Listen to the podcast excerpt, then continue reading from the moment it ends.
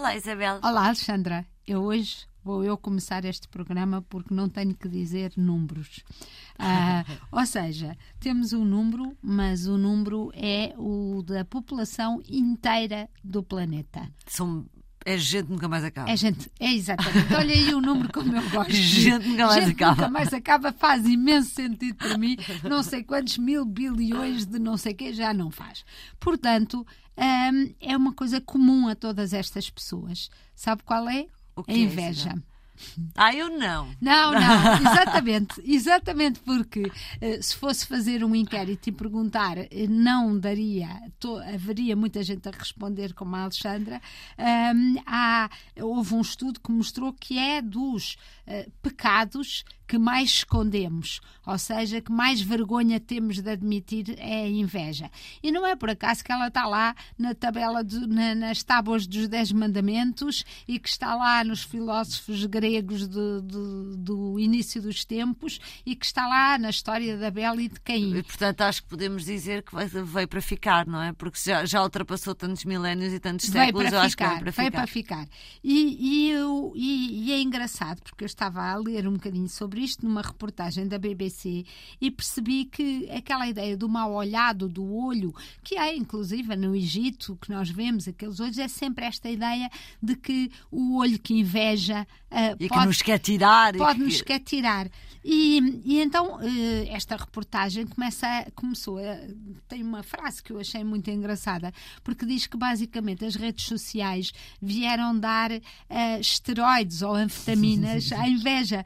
Porque nós invejamos, eles descobriram por muitos estudos, que o, o- o olhar é a vista que faz. que, eh, o primeiro momento eh, quando invejamos é através dos O olhos sentido que é mais desperto, que, que é mais faz desperto. despertar a inveja é, o- é a visão. É, a visão.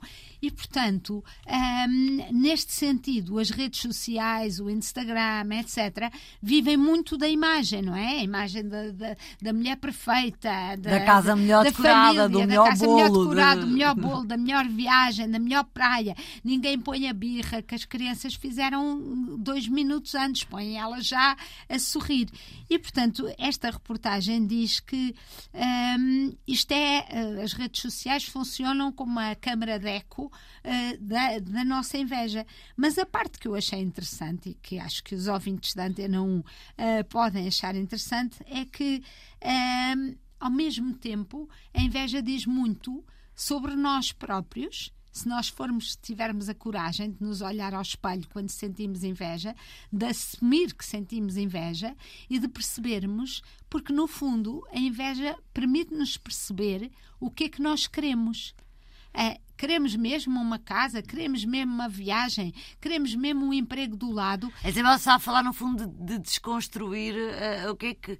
Eu, eu, tenho, eu faço um exercício, não sei se a Isabel faz. Às vezes, quando alguma coisa me chateia é, e eu fico a pensar nisso, é como se eu estivesse a carregar à volta de uma nódoa negra até descobrir exatamente onde é que, Onde é que dói. Porque muitas vezes nós andamos ali meio à volta sem percebermos exatamente o que nos incomoda. Acho que é um bocadinho isso que a Isabel está. É perfeito, está- é, é está essa a a dizer. imagem, porque curiosamente as pessoas eh, não invejam os famosos, isso é inatingível. Elas invejam as pessoas que são do mesmo ano que elas, do mesmo meio que que elas, e aí eh, o ganho de uma outra pessoa que partiu do mesmo sítio do que nós é muito mais doloroso porque é como um apontar do dedo Onde a é que nós nós- próprios onde é que nós falhamos, o que é que nós não fizemos, o que é que devíamos ter empenhado.